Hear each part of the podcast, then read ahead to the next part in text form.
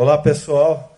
É um prazer enorme poder estar aqui junto com vocês. Recebi um aviso aqui do pastor Paulo que a gente tem tempo até as 13, 14 horas, né, o decorrer da tarde aí. E aí a gente vai aproveitar esse tempo. E eu fiquei com uma missão tremenda, né? Porque depois de um evento como esse, maravilhoso e parabéns e glória a Deus pela liderança e por essas crianças, né? É lindo ver isso é, é, a juventude, as crianças, os adolescentes, é, é impactando, trazendo uma mensagem para nós, vivendo essa mensagem. Então, a, a mensagem de Cristo, a mensagem de, sabe, de um caráter, de um comportamento tremendo. Bom, mas sobrou para mim uma tarefa de poder é, realmente é, mexer com vocês um pouquinho eu vou dar uma cutucada e vou deixar uma lição de casa para o pastor Neil, para o pastor Paulo e para todos os pastores daqui, que vocês podem realmente, depois da minha conversa com vocês, vocês corram para cima deles e eles vão dar muitas respostas boas, porque eu sou grato a Deus por essa igreja. Estou honrado de estar aqui, do pastor Neil, o trabalho que vocês vêm fazendo é tremendo. Bom, enfim, eu coloquei ali que o meu talento está a serviço do reino de Deus. É por isso que eu estou aqui. Porque eu entendi isso. Porque eu venho entendendo isso. Porque eu venho, sabe, me reestruturando, consertando, alinhando com todas as minhas angústias, com todas as minhas crises, com toda a minha busca diante de Deus sendo confrontado por tudo aquilo que eu leio, estudo, ouço Deus falar comigo e me deparo com essa situação que a gente vive no nosso dia a dia, esse nosso cenário. Então eu gostaria de contextualizar com vocês esse tema, que é o nosso dia a dia. Nós vamos falar um pouquinho, eu vou trazer alguns versículos bíblicos e vou contextualizar com vocês essa questão da sustentabilidade. E vou mostrar para vocês o quanto isso é o nosso dia a dia. Enquanto isso faz parte da nossa vida. Veja uma coisa interessante: sustentabilidade. A gente ouve essa palavra e a gente pensa que isso é algo de empresas, de governo. Não, não é não. Eu trouxe uma ilustração bem prática para vocês.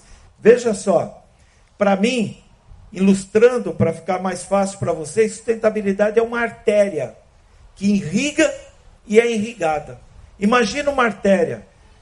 Mas abrindo um parênteses, imagina aqui a Avenida Brasil, no Rio de Janeiro. Ela irriga, ela tem vários acessos, várias saídas e tem várias entradas. Ela é um fluxo de carro de vai e vem tremendo com carros entrando e saindo nela. Ela serve de conexão. Sustentabilidade é isso.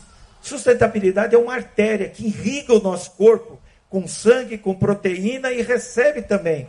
É uma, que eu costumo dizer, uma reciprocidade plena de vida. Isso é sustentabilidade.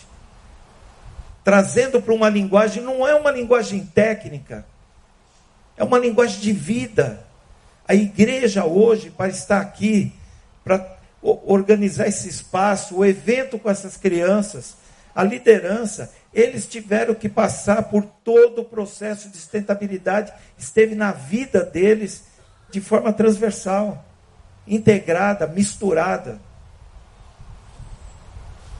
Veja, essa é a causa da nossa missão, fluir através dessa artéria para mim, isso é igreja. A igreja, antes mesmo de ser essa igreja física, essa instituição, né, esse templo, esse palco, esse espaço para juntamento de pessoas, a igreja somos nós. É eu, é você. Nós somos templo do Espírito Santo, que nos reunimos aqui. A transformação, o cuidado, parte de nós. Vou dar um exemplo para vocês. Vamos ver se vocês conhecem aqui, ó. Tem o som? A imagem, acho que você.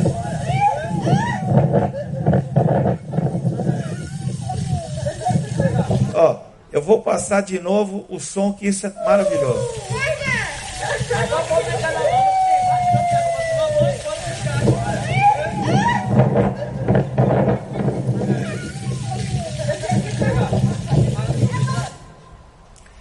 Eu entrei lá no Instagram e peguei um texto que estava escrito lá. Não sei se foi o pastor Paulo que escreveu, mas estava lá no Instagram da causa. Missão Manarim, Sertão Pernambuco. Água Viva. Esse é o novo nome do local onde antes de chegarmos se chamava Morta Fome. É isso mesmo, pastor? Antes de vocês chegarem lá, aquele espaço, aquele local chamava-se Morta Fome. Com a presença de vocês todos lá, mudou o nome. Água Viva. Está lá, bomba instalada no poço que perfuramos. Peguei o texto igual estava lá. O primeiro banho das crianças, esperança para o presente e o futuro de uma terra seca no semiárido. Isso é vocês, pessoal. Isso é sustentabilidade. Isso é sustentabilidade. Creio eu, pode até ter sido, não sei como, não conversei com o pastor Paulo sobre isso. Eu não sei se a, a, a, o ministério, a Betânia, foi lá no sertão brigar, ter reunião na Câmara Municipal com o prefeito, com o governo, clamar lá para aqueles caras que eles tinham que fazer, fazer passeata e mandar matéria. Eu não sei se ele foi lá, eu acredito que não. Identificou o problema, foi lá e fez. Não foi aqui no Rio, não, hein? Pernambuco, como ele falou, Brasil, mundo. Isso é sustentabilidade, isso é aquela artéria que eu falei para vocês, que tem um fluxo que irriga e é irrigado, que recebe de vocês e doa lá, que vai para os lugares e faz a diferença, pessoal. Isso é igreja. Isso é igreja instituição e é igreja você e eu. Quando eu disse para vocês que o meu talento, que Deus me deu, eu descobri que é para glorificar a Ele e está a serviço do reino, é por isso que eu vim aqui. Eu não vim aqui para fazer o mesmo que o pastor Paulo faz. Eu não vim aqui para fazer o mesmo que o pastor Neil faz. O pastor Neil é um cara que tem o maior respeito da minha parte. Mas eu não vim aqui para imitar ele ou para fazer o mesmo que ele. Eu tenho outro talento que complementa, o corpo é feito disso. A gente só precisa entender o teu lugar e o meu lugar no reino de Deus. Quando a gente começa a entender isso, a gente começa a ser significativo. A gente consegue ser relevante aonde a gente está. Porque senão a gente fica que nem barata tonta. Senão a gente fica vira crente de final de semana, de quarta, de quinta-feira de dar oferta e dízimo e de assistir coisa como essa e aplaudir. Impacto. Nós temos que pensar nisso. Nós somos um impacto nesse planeta, no local onde a gente está, na comunidade que a gente está, no lar que a gente está. Quando eu digo que eu vivo um conflito, uma angústia, é verdade. Quem não vive? Por quê? Porque a palavra de Deus me confronta todos os dias. O meu campo missionário primário é a minha casa. É minha esposa e meu filho. Eu tenho duas ovelhas. Eu fico louco quando eu consigo não dialogar ou quando eu consigo dialogar com eles. Quando eu não estou bem em casa, eu não me sinto preparado para estar num momento como esse, por exemplo. Porque isso me constrange. Viver na, na hipocrisia não pode acontecer com a gente. Isso não quer dizer que a gente não vai errar. A gente erra. Porque a gente é humano, o que a gente precisa ter é plenitude de consciência nisso. Veja, eu não sei se vai dar para todo mundo assistir, mas eu vou passar. Tem um videozinho que eu acho que está aí. É. Só para ir contextualizando, hoje é um culto um pouquinho diferente. Som. Será que sobe um pouquinho?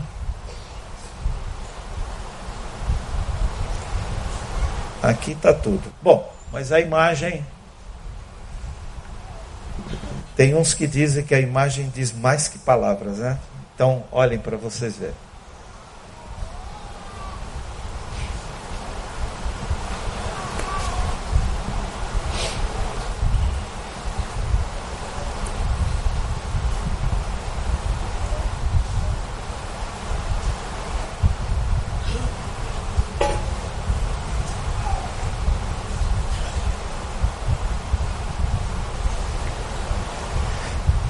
Vai viajando na ideia, isso é impacto. Nós estamos inseridos nisso. Eu poderia cobrir.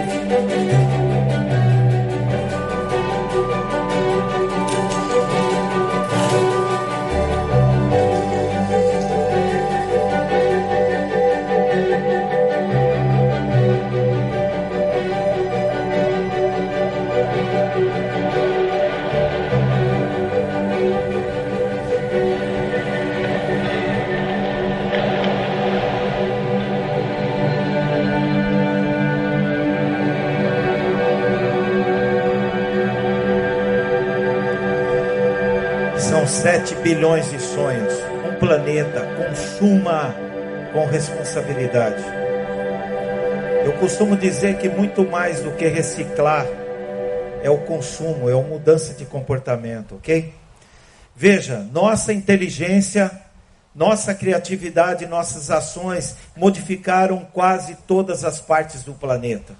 Estamos causando um impacto profundo hoje.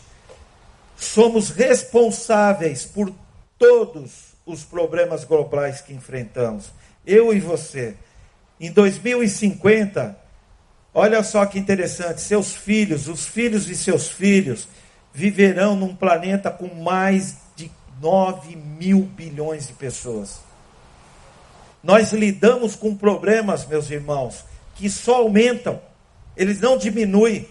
Por mais que eu e você façamos, nós lidamos com problemas que só aumentam. A gente não está diminuindo, nós não podemos relaxar, nós não podemos parar, nós não podemos cochilar. Nós temos que estar atentos e descobrir por que nós estamos aqui, o que nós estamos fazendo aqui. Toda inovação tecnológica não vai resolver os nossos problemas. Toda inovação tecnológica não resolve e não vai resolver os nossos problemas. Esquece. Sabe por que, que isso não vai acontecer?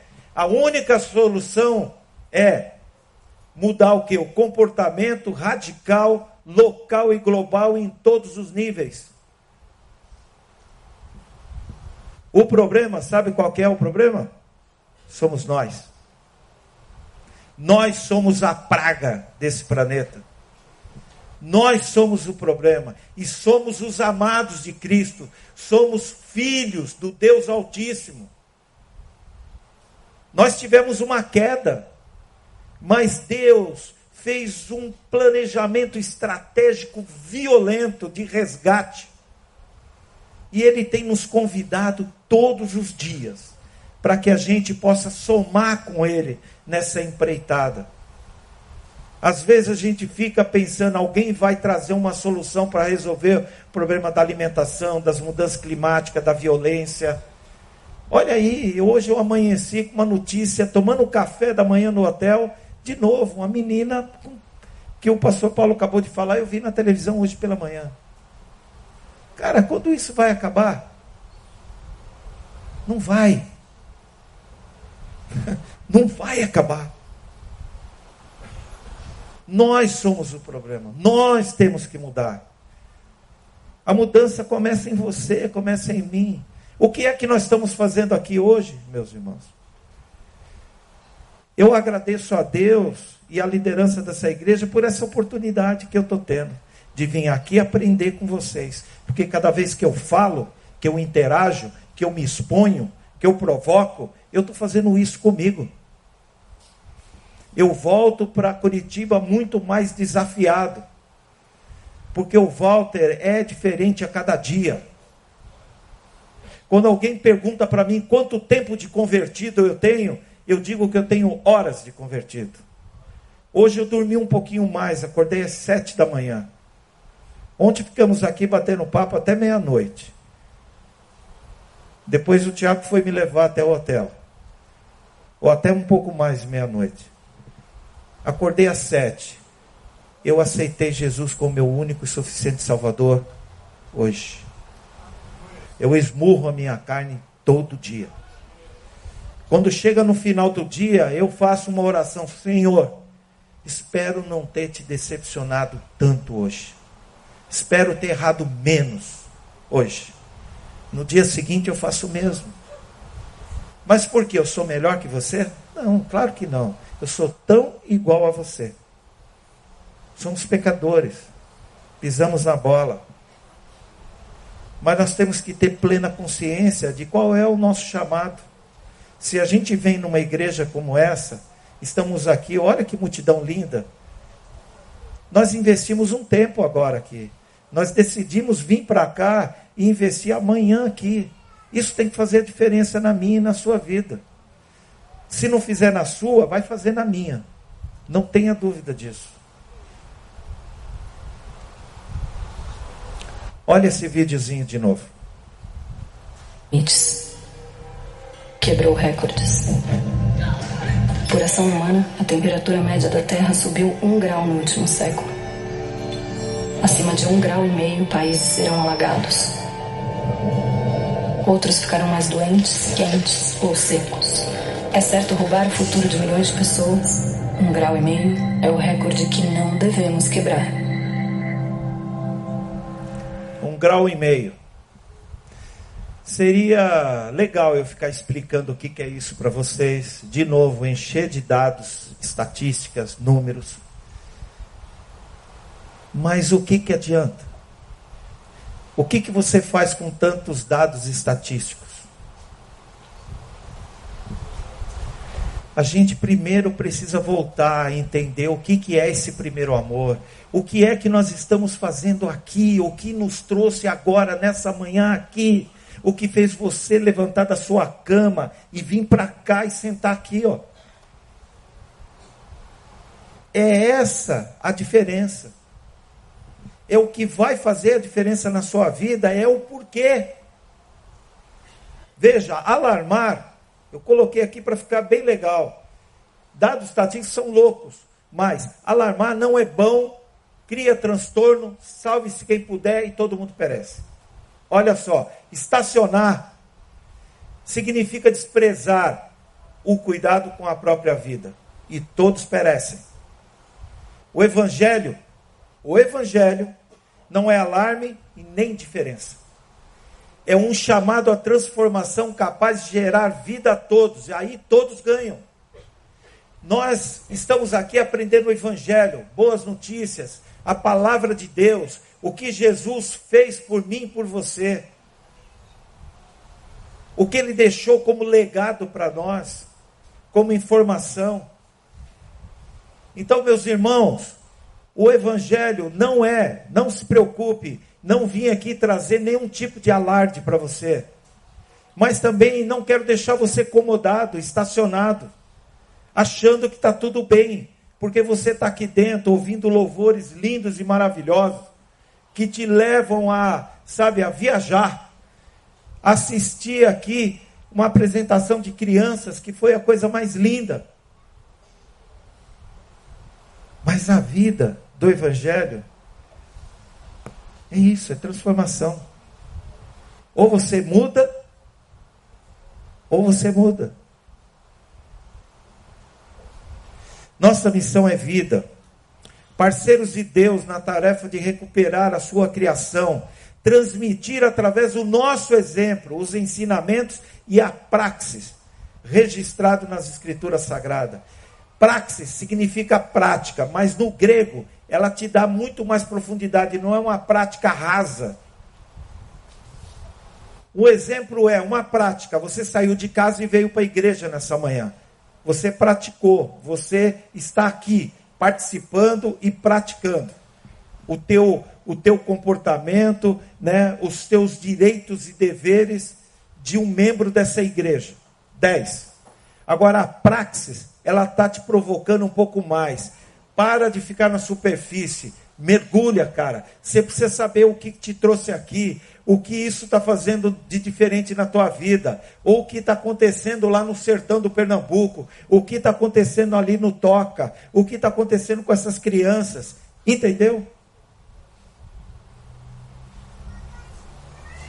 Arado da criatividade, produzir, usufruir e disponibilizar do quê? Opa, fiz besteira aqui, ó. Aham. Aqui, ó. Tudo que é ao vivo acontece assim, né? É ao vivo. Então, quando eu falo de arado, esse arado é nosso, é meu e seu. Você é um advogado, é um médico, é um delegado, você é um cozinheiro, você é um motorista de aplicativo, você é um pastor, quem você é, um porteiro, não importa quem você é. Esse arado é nosso, cara.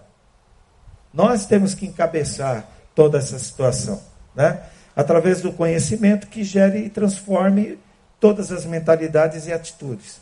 Veja, na busca da verdadeira sustentabilidade, que sinaliza caminhos, convida a todos para ações coletiva, solidária, ética, democrática, justa, corajosa, em prol do que? Das biodiversidade, dos direitos e deveres dos atores criança, adolescente, jovem, família, igreja, governo, empresa, artista, atleta, ONG, todos, pela luta pela vida.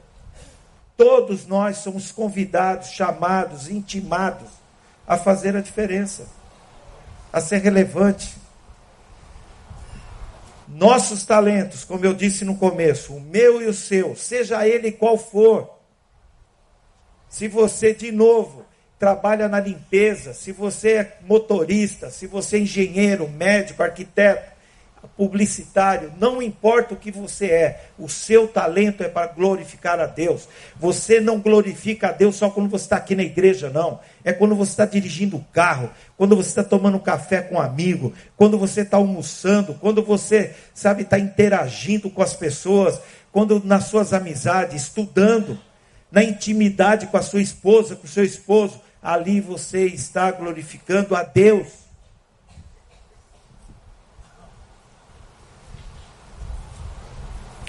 Olha só esse versículo. Está lá em Tessalonicenses, capi, é, 1 Tessalonicenses capítulo 4, 7. Deus não nos chamou para uma vida de desleixo e confusão, mas para algo santo e belo, por dentro e por fora. Essa tradução é da Bíblia A Mensagem, de Eugênio Peters. Gosto dessa tradução nesse quesito aqui, ó. Deus não chamou você e eu. Ele está falando com a gente, pessoal.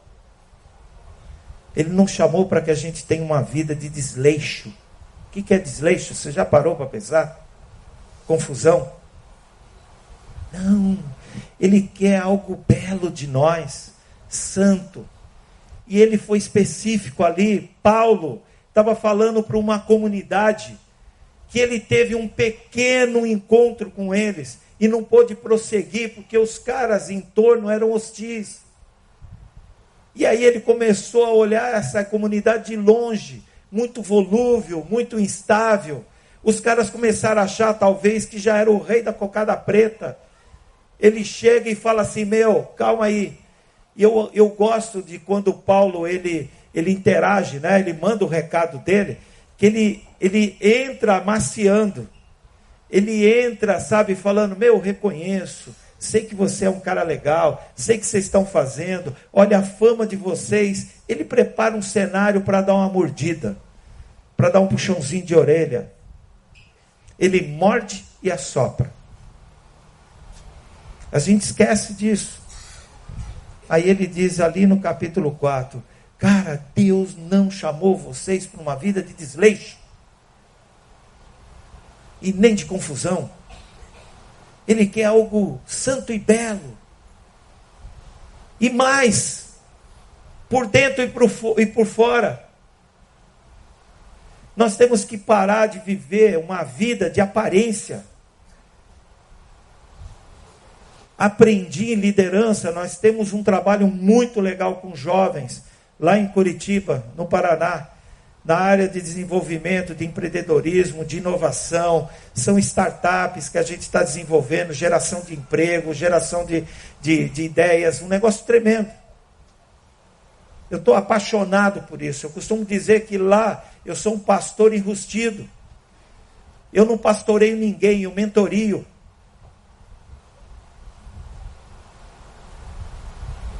A gente quer construir negócio sustentável com jovens éticos, felizes e prósperos. Esse é o grande sonho, o grande legado que nós temos. E nós precisamos mudar de dentro para fora, não, precis, não podemos colocar o nosso trabalho, a, a, a sabe, liberar para as pessoas para ser o mesmo. Nós temos que mudar o que, que é ética, o que, que é ser felici ter felicidade, o que, que é ser próspero, o que, é ter uma gestão consciente. Ontem nós começamos a, a esboçar com, os, com a juventude aqui de vocês até a questão do capitalismo consciente.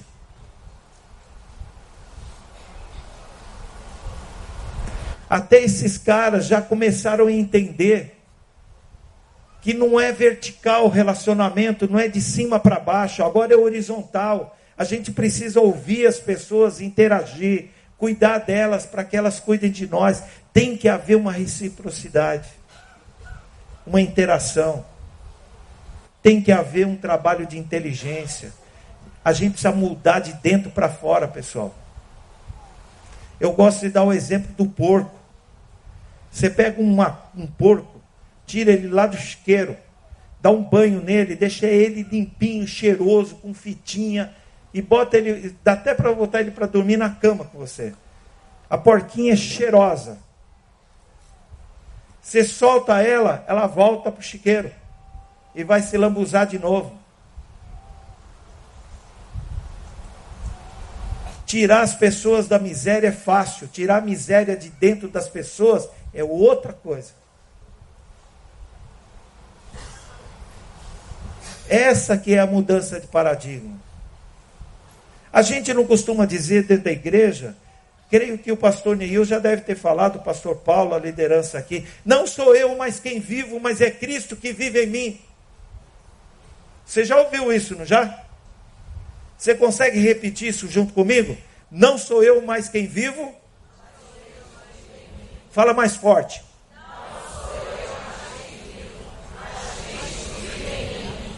Você sabe o que você falou agora?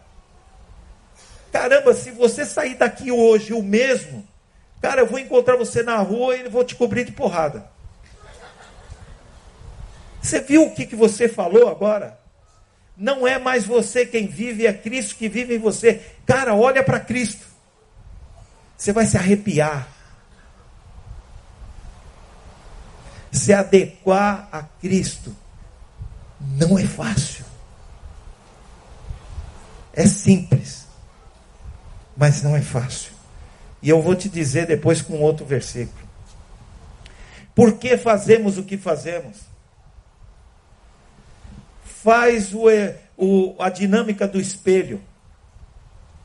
Na hora que você entra na sua casa, ou num banheiro em algum restaurante que é único, você pensa que está sozinho lá dentro, né? Você fechou a porta, você fala, bom, agora eu estou sozinho aqui. Está uma ova, olha no espelho. Na hora que você olhar no espelho, você vai encontrar um cara lá, uma mulher, um homem lá. Se você é uma mulher, você vai encontrar uma mulher. Se você é um homem, você vai encontrar um homem lá. um par de olhos olhando para você. Você conhece esse cara? Você já conversou com ele? Já? Você sabe quem ele é? Você sabe o cheiro que ele tem? Você sabe? Você já disse para ele que você ama e admira ele? Ou que você está meio bronqueado com ele? E que você admite os erros, a fraqueza, as virtudes dele? Já teve essa conversa no espelho? Você pode achar que o que eu estou falando é, é maluquice, mas eu faço isso. Eu gosto de olhar no espelho e conversar comigo mesmo. Eu comecei a me conhecer um pouquinho mais. Às vezes eu dou aquele exemplo do o câncer é a doença que mais mata no planeta as mulheres, o câncer de mama. Mas sabe por que, que ele é o câncer de mama é o que mais mata no, no, no, no mundo as mulheres? Porque elas, a grande maioria das mulheres não se conhece. Porque para evitar o câncer ou detectar ele de uma forma rápida e no começo, basta se conhecer, se tocando. É simples. É um exame que você faz em casa, no seu banheiro, no seu quarto. Mas às vezes a gente está muito mais preocupado com a nossa estética, com a parte de fora, com o cabelo, com a maquiagem. Isso acontece com o homem, com o câncer de próstata também.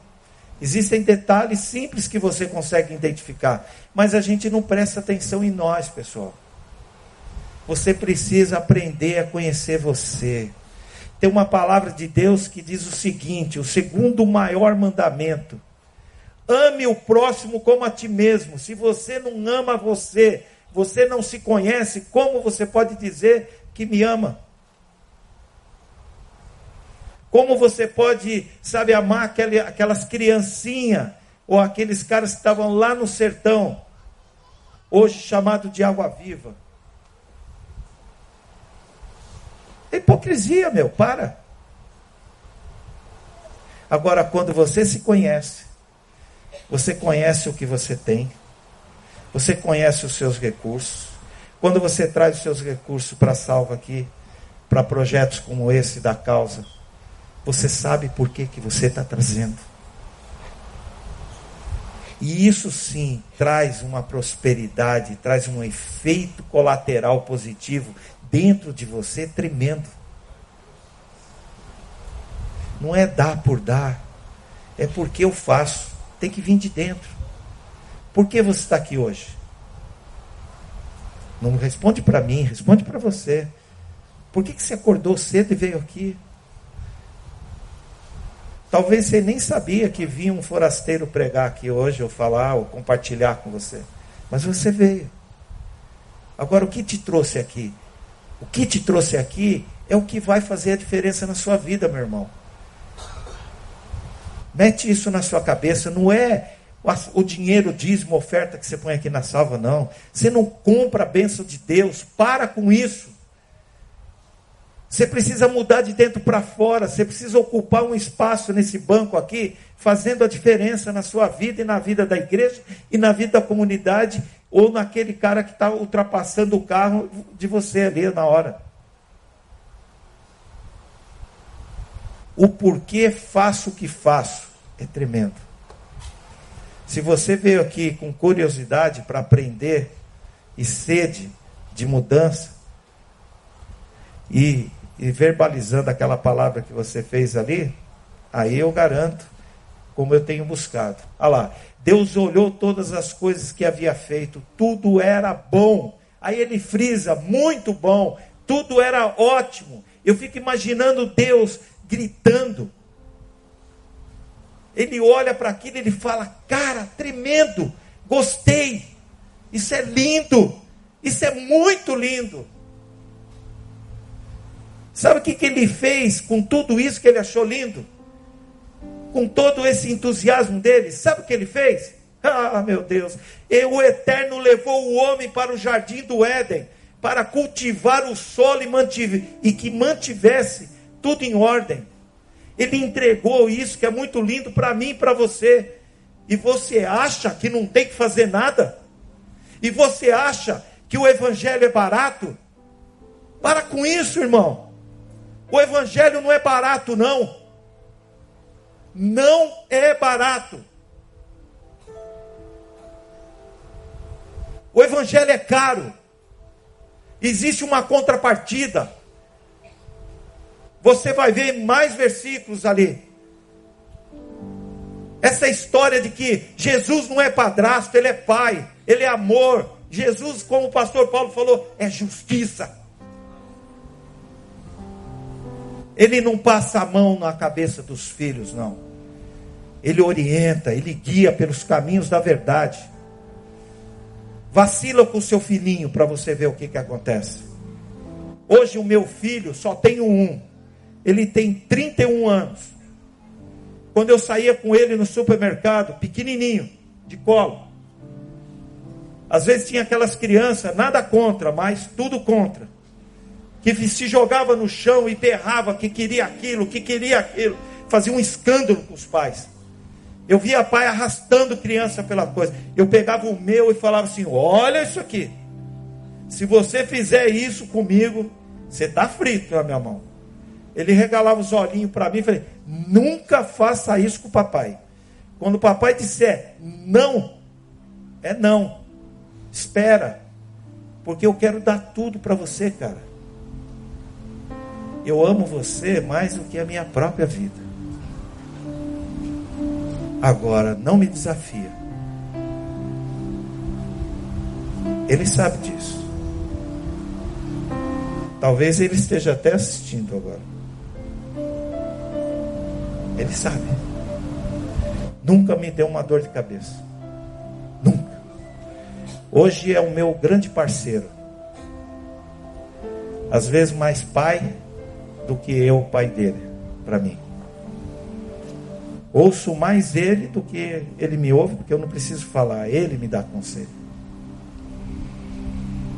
Em muitos momentos da minha vida não pirei por causa dele.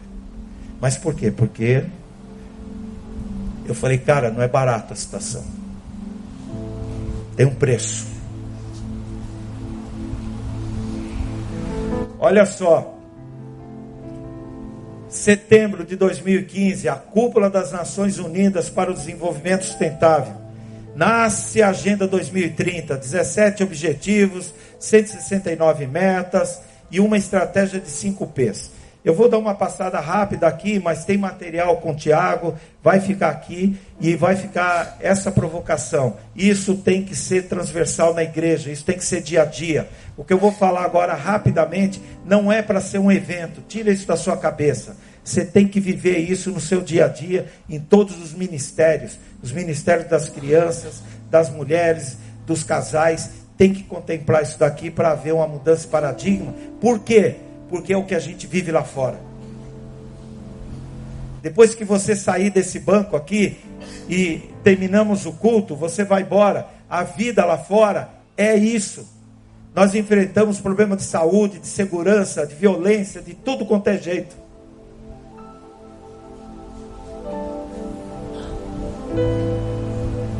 Ó, rapidinho.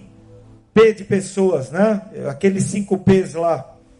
Pessoas que é exatamente erradicar a pobreza.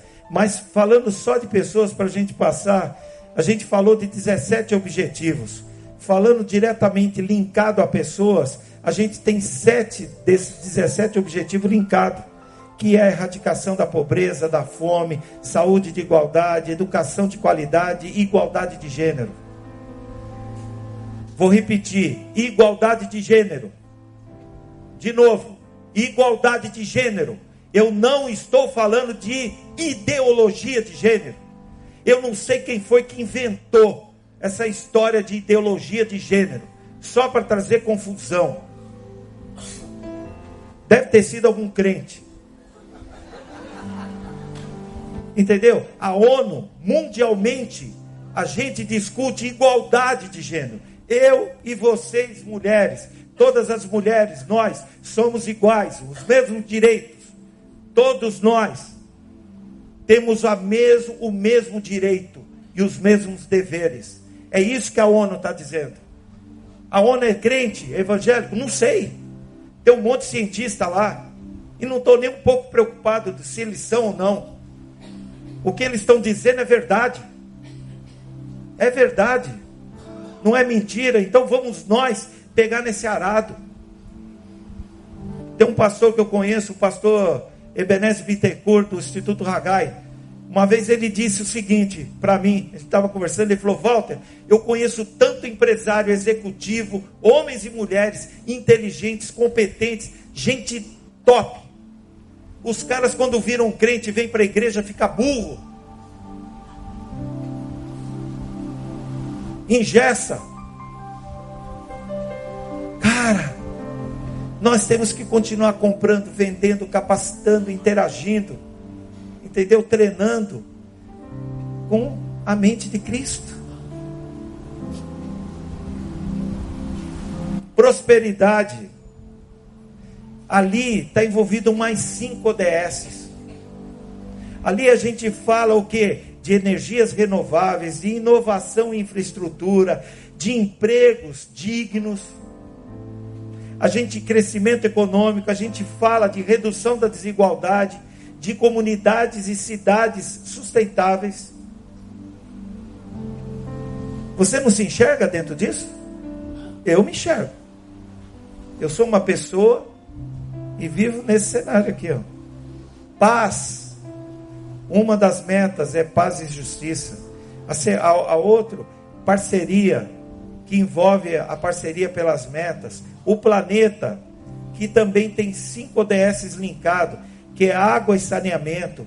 Sabe aqui, ó, o consumo responsável, mudanças, combate às mudanças climáticas, água, sobre, é, é, vida sobre, é, sobre a água e vida sobre a terra. Essas 17 ODS, elas estão, a grande estratégia que eu achei genial da ONU, é que envolve cinco P's. O P de pessoa, de prosperidade, de paz, de parceria e de planeta. É fácil de entender. Se você não guarda os 17, porque é muito, guarda esses 5. Que aí você vai fazer a diferença e se sentir parte disso. Jesus fez uma observação: é preciso mais que pão para permanecer vivo são necessárias palavras firmes que procedem da boca de Deus. Palavras firmes que procedem da boca de Deus. Penso que ele estava dizendo de conteúdo, de visão, de atitude. Nós precisamos de conteúdo, pessoal. Eu costumo dizer que salvação sem conteúdo não é salvação. É balela, é papo furado, é oba-oba. Se você não tiver conteúdo, não tem salvação. Conteúdo é conhecimento. A própria palavra diz que a gente erra porque a gente não tem conhecimento. A gente gosta de comer PF, prato feito. E nós precisamos mudar isso. Se a gente quer de fato uma vida próspera. O que é uma vida próspera, meu Deus? É dinheiro, carrão, casona, grandes viagens. Em meio a tanta diversidade e adversidade que eu enfrento, eu sou o cara mais próspero, eu estou bem, eu tenho uma família, eu tenho um filho maravilhoso, tenho uma esposa competente, amorosa, digna, ela é fiel a mim, é uma parceira lá. É meia bravinha, pega no meu pé, meia chata, mas eu a amo. Estamos 36 anos casados. Com mais quatro de namoro, eu tenho mais de 40 anos com a minha mulher. Já superamos um monte de coisas. E eu ainda continuo pedindo a Deus, quando Ele resolver chamar, que Ele me chame primeiro. Que com toda a ranhetice dela, eu não sei se eu ficaria bem sem ela. Entende? Então, a gente precisa ter conteúdo. Quem tem conteúdo tem visão. Quem tem visão consegue ter atitude. Penso que Jesus quis dizer, autoridade só tem quem lidera o quê? Através do exemplo. Não existe outra forma de educação, meus irmãos, se não for pelo exemplo. Esquece. Você não adianta trazer seus filhos aqui dentro e ser muito bem cuidado pelos malucos aqui da Betânia, se você desconstrói o que eles fazem aqui na sua casa. Se você não, não transformou, não mudou sua vida. Aí você desconstrói os caras aqui. Aí vocês vão deixar os caras malucos mesmo. Porque eles fazem, chega em casa você desconstrói. Então o exemplo é importante. O poder não irá subjugar a autoridade, de maneira nenhuma. Eu acredito nisso. Ele está aí imperando, promovendo corrupção, desvio de grana, poder. O cara quer ter poder. Abrindo paredes e fechando. Daqui a pouco, quando for para parar, se eu falo, pastor. O, o, eu aprendi com um cara que ele disse o seguinte para mim. Uma das maiores qualidades de um líder é expor a sua fragilidade. Entendeu? Ah, mas um líder não pode expor a fragilidade. Mentira. Isso é hipocrisia, coisa do mundo. Eu tenho que mostrar que eu sou forte, que eu cheguei de carrão, que eu cheguei com grana para vocês me receberem aqui, bonito e derem glória a Deus. Pô, o Walter é um cara, hein? Você viu o carrão que ele chegou aí? Você viu os anéis que ele tem na mão? Nada contra quem usa anel, não estou falando isso.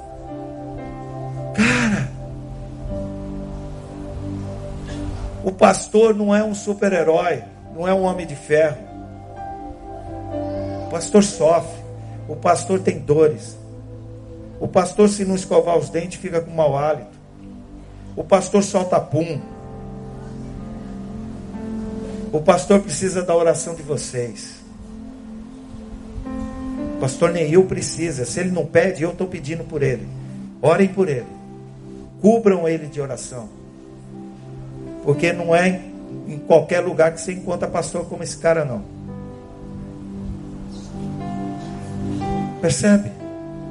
Mas é cheio de defeito, como você e como eu. Ele também tem as fragilidades dele, claro que tem. Entende? O amor nos conecta com a força divina que nos impulsiona aonde? Para onde? A servir, a sermos bênção. Foi para isso que nós fomos chamados. A ser bênção, a ser pano de fundo, a ser suporte das pessoas. Quando você fala, eu te abençoo, eu estou dizendo para você, cara, vai que eu estou contigo. Estou na retaguarda. Se você precisar de mim, lembra, Walter, eu estou do seu lado. Conta comigo. Isso é, é, é abençoar o cara. Quando você fala para o seu filho, eu te abençoo, meu filho. Nós precisamos ter a coragem de fazer isso. Não é falar, transferir Deus, abençoa esse povo. A ousadia de dizer, eu te abençoo. Eu estou aqui, eu estou próximo. O que depender de mim, conte comigo quando Jesus abençoou o homem no momento do jardim do Éden, que, ele, que a palavra diz no capítulo 1, verso 28. E os abençoou, dizendo: cresçam, multipliquem, tenham fertilidade, dominem, tá, tá, tá, tá, tá, tá. Ele estava dizendo, cara, eu não vou fazer por vocês. Vão e façam. Eu estou com vocês. Eu sou suporte. Ó, preparei tudo isso. Eu sou o avalista de vocês. Eu estou dando meu aval. Vai e conte comigo. O que, que a gente tem feito com esse legado? Jesus está anunciando e convocando ao longo de mais de dois milênios os seus embaixadores a tomar uma posição. Quem são os embaixadores que ele está chamando? Você e eu. Pastor Paulo, Pastor Neil, Tiagão, Vitor, Léo, Thaís, jovens abençoados que eu conheci.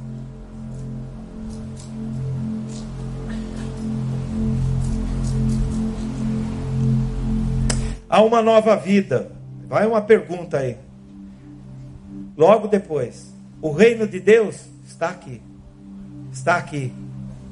Deus soprou vida na minha vida. O reino de Deus está aqui. Jesus, quando nasceu, morreu, ressuscitou. Eu costumo dizer, parece que eu estou vendo ele agora com dois cronômetros na mão. E ele falou, pá, disparou os dois: o fim e o reino. A, a porta para a escada foi aberta. E o reino de Deus começou. Está acontecendo, irmão. Não perca esse bonde. Eu prefiro pecar pelo excesso do que pela omissão.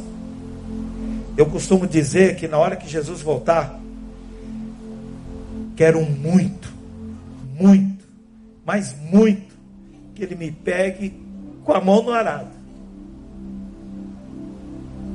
Porque Ele vai chegar, eu gostaria que Ele falasse assim: Volta, meu filho, pare, larga esse arado aí. Aí eu olhar para ele, você viu como eu estou cuidando do seu jardim, Senhor? Ele vai falar: Legal, agora é comigo. Eu não sei se ele vai chutar o pau da barraca, se ele vai meter o pé em tudo aquilo que eu vinha cuidando, mas é problema dele. O que ele não pode é me pegar cochilando. Não pode me pegar cochilando. Ele não pode me pegar sentado no banco de uma igreja, ouvindo, dizendo amém, glória a Deus, e não ter mudança na minha vida. Jesus pode chegar aqui agora, irmão, e levar eu e você. Outro dia eu tive uma crise com Deus. Eu falei: caramba, meu, eu te aceito todos os dias. Agora que o Senhor perdoou o meu pecado, que o Senhor me limpou, me leva embora, caramba. Se o Senhor me deixar aqui, eu vou errar de novo. Eu vou pecar. Me leva agora, Senhor. Ele falou: ainda não, cara. Fica aí. Aí eu digo para os meus meninos lá: olhem para mim, pessoal. Eu falo isso para vocês. Olhem e aprendam com os meus erros. Peter Druck, o pai da administração, disse uma coisa: que a maior forma de aprendizado é com os erros. A melhor faculdade é com os erros, e principalmente dos outros. Então aprendam, pelo amor de Deus, olhe para mim e veja os meus erros. Que eu não tenho medo de expor. Olhem para os meus erros e aprendam com eles. É isso. Às vezes a gente quer buscar tanto o status das pessoas para aprender o sucesso.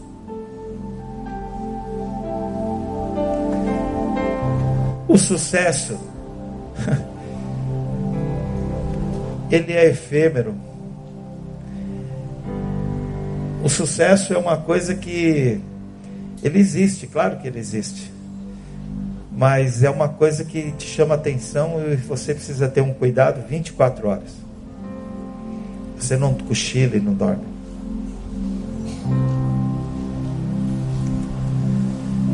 Qual tem sido a nossa resposta, irmãos? Omissão, passividade, discurso, polêmica, muita polêmica, muito tititi.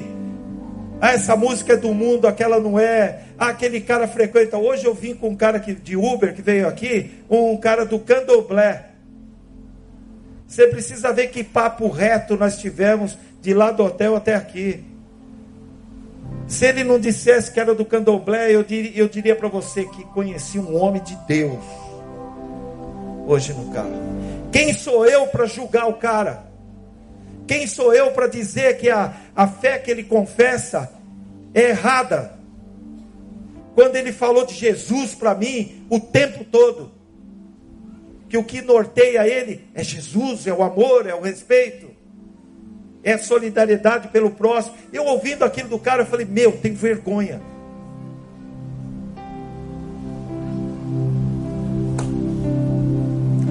Se o diabo colocou esse cara para ser o meu motorista de lá até aqui, a fim de tentar me iludir, ele errou.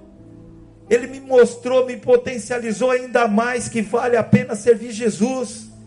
E que Jesus ele veio para todos, sem acepção. Por que, que nós temos preconceito? A gente perde tempo com picuinha e não se preocupa com a mudança nossa. Muda você, cara. É nós que temos que mudar.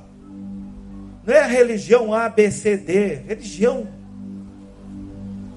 Jesus não pregou religião.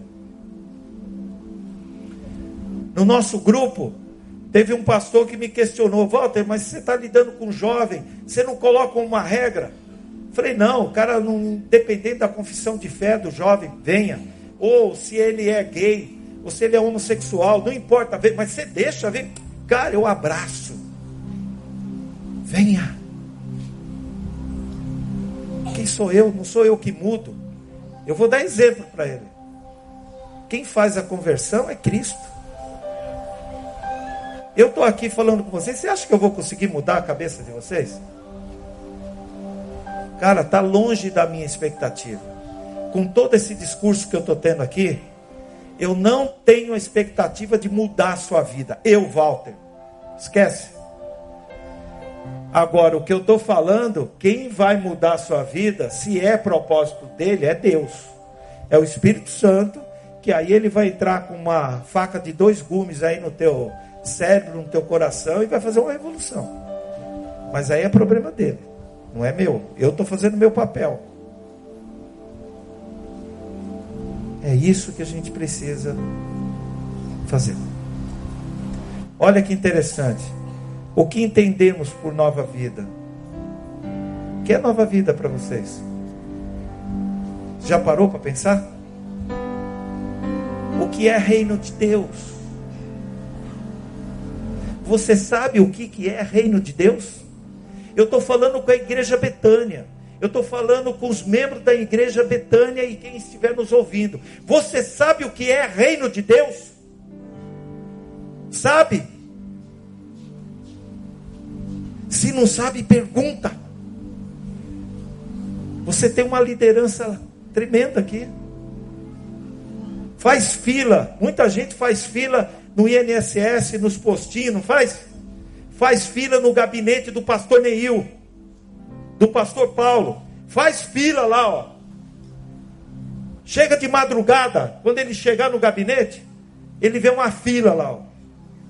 Porque tem um monte de gente curiosa um monte de gente querendo aprender, um monte de gente querendo tirar dúvida. Você sabe qual é a cor do mico-leão dourado? Sabe? Quem falou dourado aí? Olha lá, ó. lindo, ele sabe. Você, por que, que eu coloquei isso? Você vê coisa simples. Tem gente que já parou na minha frente e ficou pensando: o que, que você perguntou? Eu falei: você sabe a cor do mico-leão dourado? O cara ficou. Cara, eu nunca parei para pensar nisso. Eu sei que ele tem o um nome disso. Agora, se ele é dourado ou não, não sei.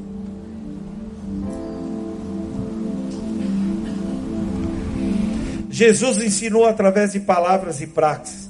Foi aos lugares de reunião, discursou, foi também ao encontro dos necessitados e curou. Ele mostrou na praxis, na profundidade, numa prática comprometida, numa prática envolvente, transformadora, do começo ao fim, de dentro para fora, como fazer. Somos transformados para sermos instrumentos de transformação nesse mundo. Pessoal, somos transformados para sermos instrumento de transformação nesse mundo. Não estamos aqui por acaso. Não foi um aborto da natureza. Você está aqui para isso, para ser parceiro de Deus no resgate da humanidade, da sua criação. Nós precisamos ser transformados. Não podemos ir para a guerra sem estar preparados.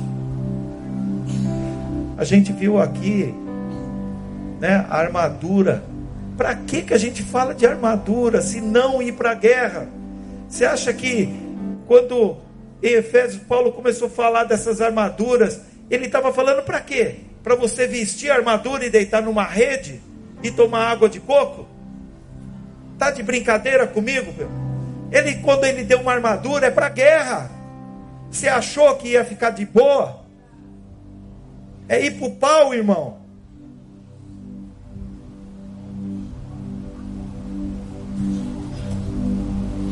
Entende?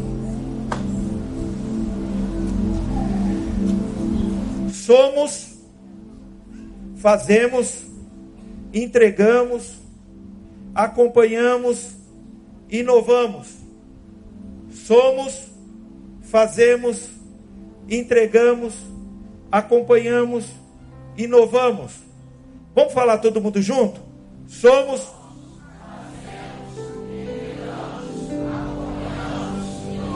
Novo.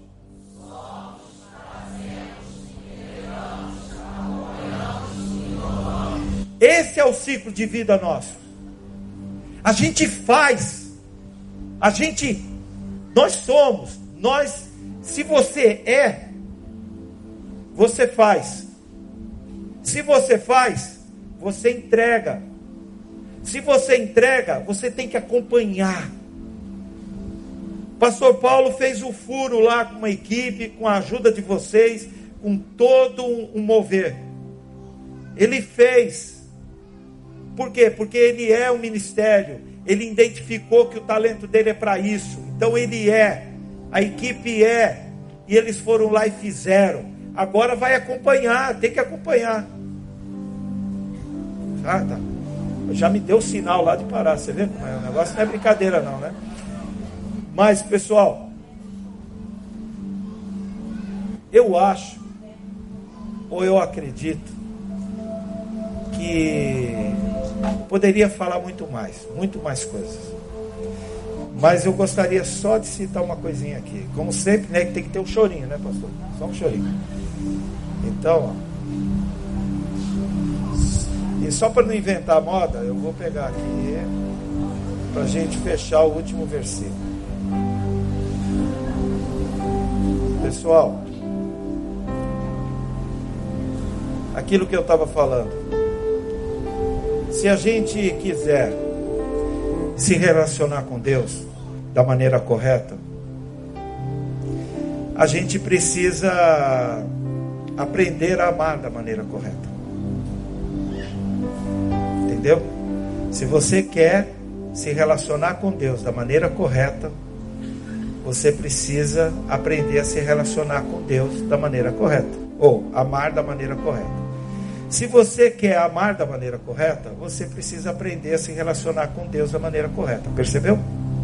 Então, por quê? Porque Deus e o amor não podem se separar. Deus e amor é uma coisa só.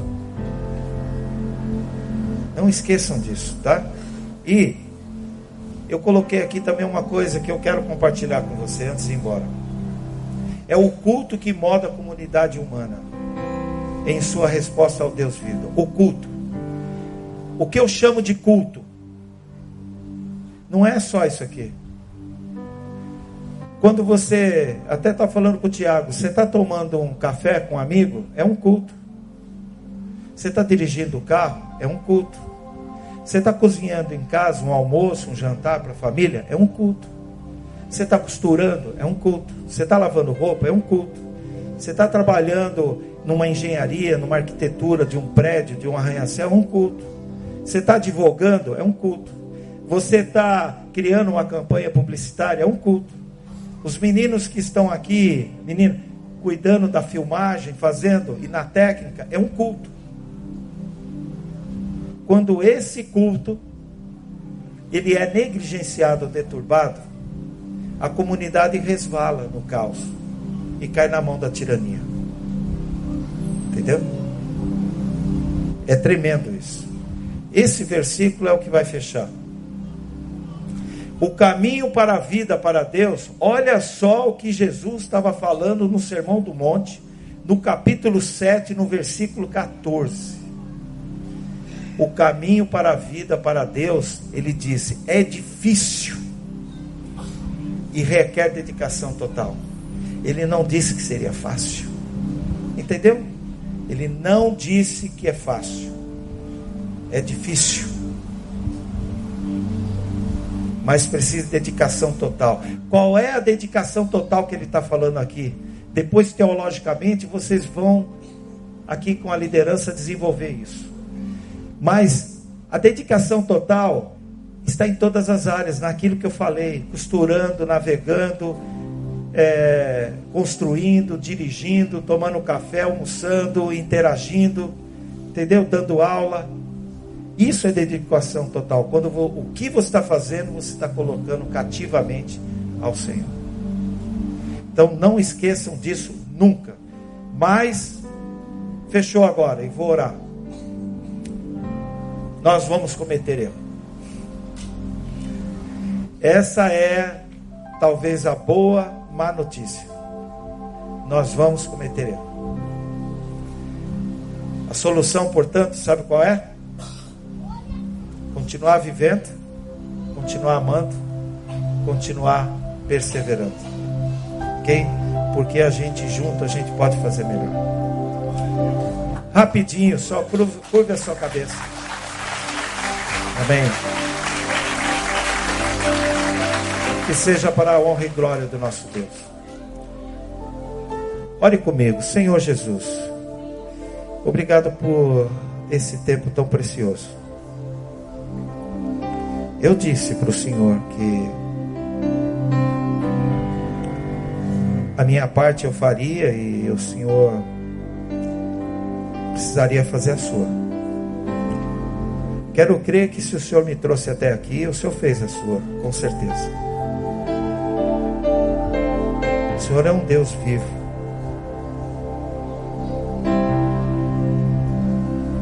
Gritaram uma vez, Senhor. Gritaram sobre o leão da tribo de Judá. Eu fiquei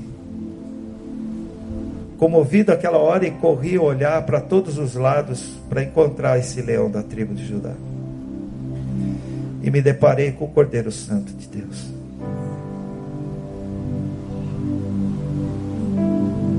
Obrigado, Senhor, por mostrar a sua essência para mim. Obrigado por por me amar. Espero não até esse momento não ter não ter feito alguma coisa que realmente traga confronto ou, enver, ou envergonhe teu reino e o Senhor. Visita os meus irmãos nesse momento, por favor, todos aqui presentes. Que eles possam entender essas palavras firmes, mas carregadas de amor e de desejo, de esperança e de sede de que isso possa fazer a diferença de verdade na vida deles. E na minha também, Senhor. Então, faz de nós um time de, de guerreiros, de profissionais, de amantes